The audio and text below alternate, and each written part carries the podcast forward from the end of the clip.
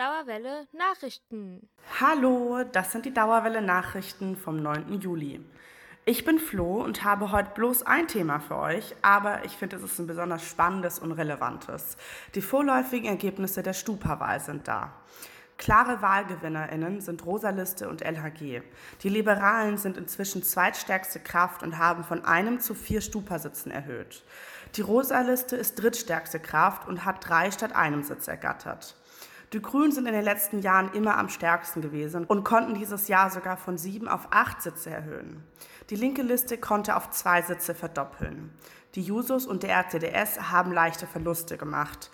Dem RCDS hat das sogar einen von drei Sitzen gekostet. Demokratische Linke, Fachschaffeninitiative Demokratische Hochschule und die linke SDS im Zusammenschluss mit dem Lateinamerika-Bündnis haben jeweils einen Sitz bekommen. Wie bisher auch schon. Die Stimmzettel wurden gestern in stundenlanger Arbeit von WahlhelferInnen ausgezählt. Das Ergebnis war erst kurz vor Mitternacht da. Regelmäßige Zwischenupdates nach Auszählungen der einzelnen Fachbereiche gab es in einem Telegram-Chat. Dort findet ihr auch noch mehr Hintergründe und Einordnungen. Link dazu ist in der Beschreibung. Die Wahlbeteiligung ist im Vergleich zur letzten Wahl gesunken auf 10,2 Prozent. Grund dafür könnte unter anderem sein, dass Niederrad jetzt bei dieser Wahl nicht angetreten ist. Die Wahlbeteiligung am Medizinfachbereich war immer besonders hoch. Jetzt, wo die Hochschulgruppe wegfällt, die speziell für MedizinerInnen engagiert ist, gehen eventuell auch deutlich weniger Leute aus dem Fachbereich wählen. Wie geht es jetzt weiter? Das Stupa bildet eine Koalition und wählt die AStA-Vorsitzenden.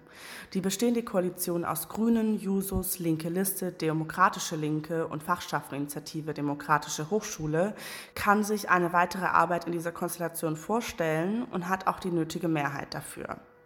Am Montag werden die Wahlergebnisse der Fachbereiche ausgezählt. Wie es im Stupa weitergeht und wie die weiteren Wahlergebnisse aussehen, erfahrt ihr bei uns im Podcast. Das war schon mit den Nachrichten von dieser Woche. Genießt das Wochenende und wir hören uns nächsten Freitag. Bis dann!